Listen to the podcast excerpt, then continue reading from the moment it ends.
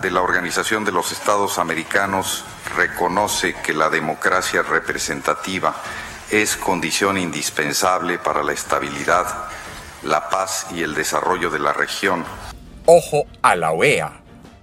¿Qué pasó ayer en la sesión del Consejo Permanente sobre Venezuela y la Carta Democrática Interamericana? Recordemos que el secretario general de la OEA estaba pidiendo la activación de este instrumento para Venezuela. Pues sucedió lo que esperábamos y lo que habíamos dicho. Los países se las arreglaron para salvar la cara y hoy todos pudieran cantar victoria. Explico. Primero, como habíamos dicho, Venezuela desplegó todos sus esfuerzos para hacer negar el orden del día y que eso tuviera que ir a votación. ¿Qué había en el orden del día? Pues un solo punto, escuchar el informe de Almagro sobre la situación en Venezuela. El secretario general logró que 20 países votaran a favor. Les cuento entonces quiénes votaron en contra. Antigua y Barbuda, Bolivia, Dominica, Ecuador, El Salvador, Grenada, Haití, Nicaragua, República Dominicana, San Kitts and Nevis y San, Vicente, San Vicente y las Granadinas y por supuesto Venezuela.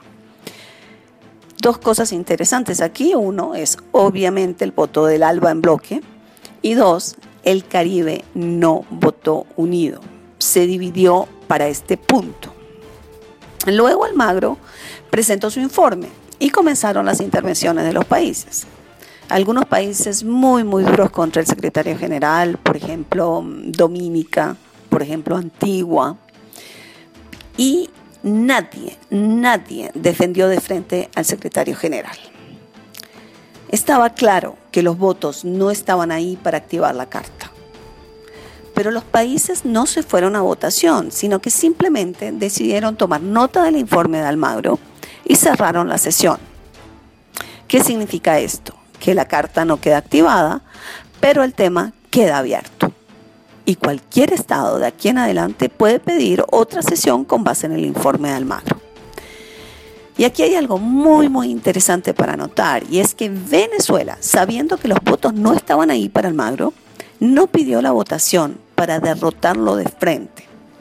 Y les explico por qué.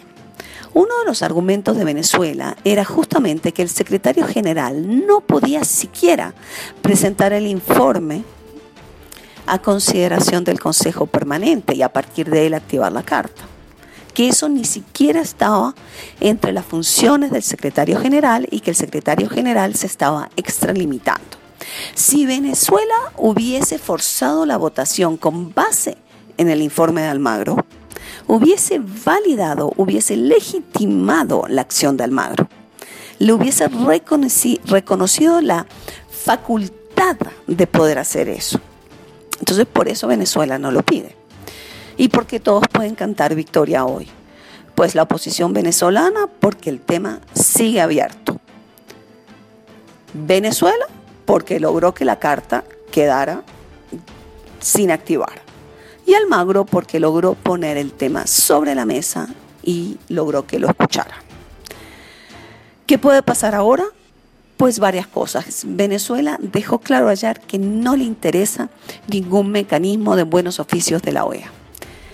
Pero curiosamente, a los países sí. Varios de los países expresaron que la idea de un grupo de países amigos de Venezuela para fomentar el diálogo desde la OEA, no solamente desde UNASUR, les interesa.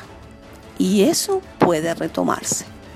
Yo creo, en el fondo, que Almagro ganó un poquito más que los otros con esto. La nuclear.